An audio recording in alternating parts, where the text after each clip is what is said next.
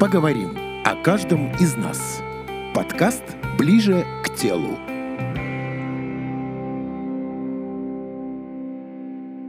Здравствуйте, дорогие подкасты-слушатели. На данный момент ваши ушки ловят волны программы «Ближе к телу» и с вами Архидская Анна и Алексей Попов. Аня, помнишь, мы с тобой недавно обсуждали, что на твоих лекциях студенты спят и видят сны? Вот давай об этом и поговорим. Да с радостью. Итак, на повестке дня. Что такое сон и для чего он нужен? Далее сон и сновидение. И последнее правило сна. Так, давай начнем с самого начала, пока не заснули наши подкастослушатели.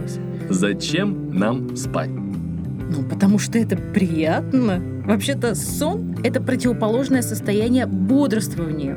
И данное проявление выражается в виде пониженной реакции на окружающий мир. Это здорово. Круто.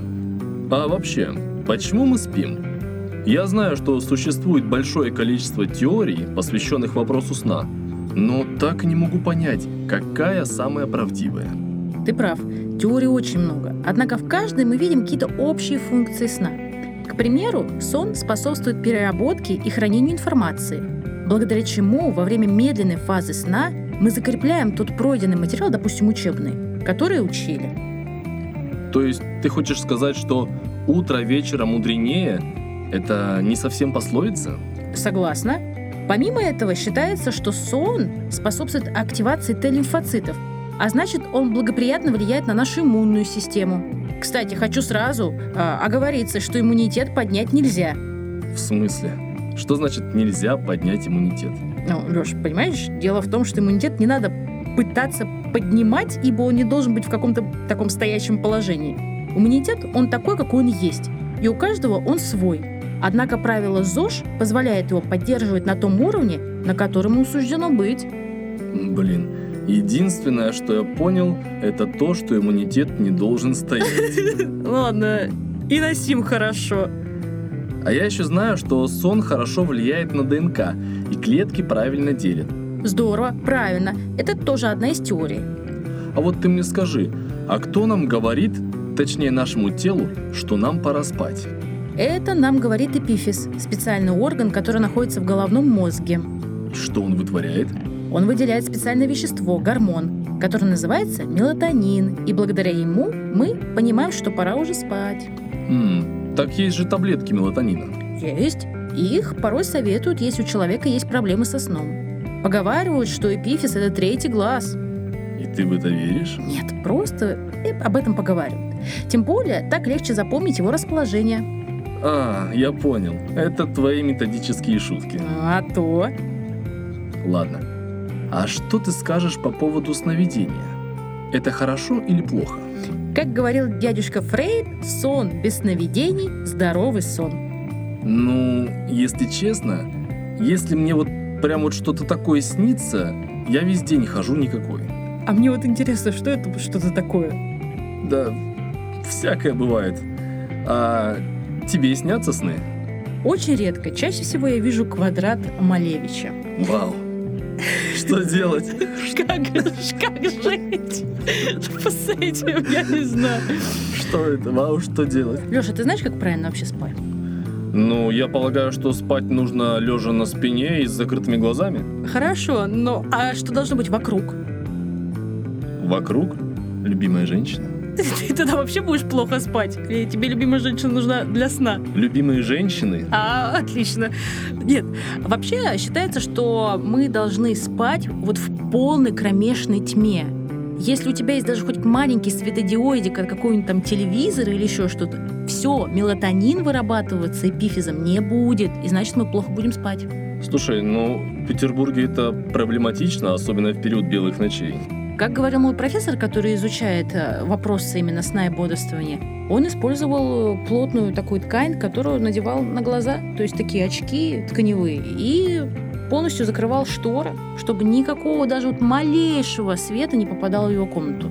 Интересно. Обязательно приму к сведению. Да, и если... Вообще, кстати, желательно говорят, что если там есть пара, ну, там, женщина, или у тебя их там много, Да. ты их по разным кроватям все-таки распредели, потому что лучше спать все-таки одному в кровати. О, ну ладно. У тебя это получится? Не могу. Ну, может быть, не сразу, но... Я тебя поняла.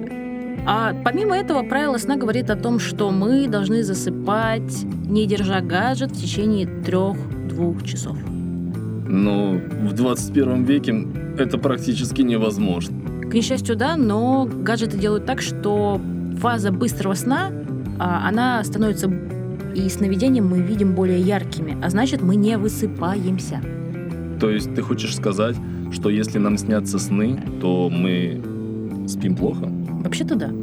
И чаще всего, если у человека постоянно сны, сны, имеются различные сновидения, то, скорее всего, что у человека может быть какой-то невроз, и если с этим никак не решать проблему, то может перейти что-то более тяжелое, вплоть до депрессии. М, Я обязательно займусь этим вопросом. Ну хорошо, ты почитаешь соответствующую литературу? Да, конечно, перед сном. Перед сном. Но главное, чтобы это было не на гаджете. Самое основное. У нас, конечно, нет э, топ-3 факта о, об, ос- об снах и сновидениях, ну, потому что, в принципе, это все, на самом деле, очень интересно. Самое удивительное то, что у людей размер эпифиза очень разный. Так, И считается, что... Как думаешь, кстати, у кого эпифиз больше, у женщин или у мужчин, а? у мужчин? Почему так думаешь? Не знаю. Типа мозг больше головной? А, Ну, вообще у женщин больше эпифиз. да? Да. А еще а, оказывается то, что лобная кость, лобная кость, она пропускает свет. Вроде бы как. И этот свет э, действует на эпифиз. Мгм. И то есть, грубо говоря, если мы находимся прямо в кромешной тьме и так далее, то кость, не пропуская свет в эпифиз, какие-то, да, там волны и так далее. То есть, ну это не, я не говорю о волнах таких а, широкого спектра, это узкого спектра, то эпифиз будет действительно считать, что мы находимся в полной, вот, полная ночь, и он будет выделять постоянно мелатонин, мелатонин, мелатонин. Человеку будет хотеться спать. А, ну и последний, наверное, самый интересный и мой любимый вопрос. Сколько нужно спать в сутки? Поговаривают, что не менее 8 часов. 7-8 часов самый оптимальный вариант. Да, есть люди, которые могут спать меньше, но это их особенность, и таких людей в мире около 1%. А что насчет дробного сна? Дробный сон тоже хорошая ситуация, но считается, что во время дробного сна в сутки нужно все равно в общем спать 7-8 часов. То есть 4 часа, допустим, ночью, 4 часа днем. Так очень часто спят люди, которые, у которых есть дежурство, ночные дежурства и так далее, ночные смены. Очень интересный факт о том, что люди, которые работают в ночные дежурства и в смену, у них больше, на самом деле, рисков возникновения разных заболеваний, начиная от кардиологических, неврологических, в том числе онкологических. То есть это не очень полезно для организма. вообще не очень полезно. Но есть люди, которым к этому, ну, которым это легко. Тем, которым легко, все очень будет нормально. Кстати, ты жаворонок или сова? Скорее жаворонок. Жаворонок? Ну вот видишь, тебе, значит, ночью будет тяжело работать. А я полная сова. Мне ночью нормально работать, а вот утром я люблю поспать. Я тебя понял. Вот что ж, надеюсь, вам понравился наш подкаст про сон. И спасибо большое. С вами была программа «Ближе к телу» С вами была Архидская Анна. и Алексей Попов. Всем пока. Будем скоро.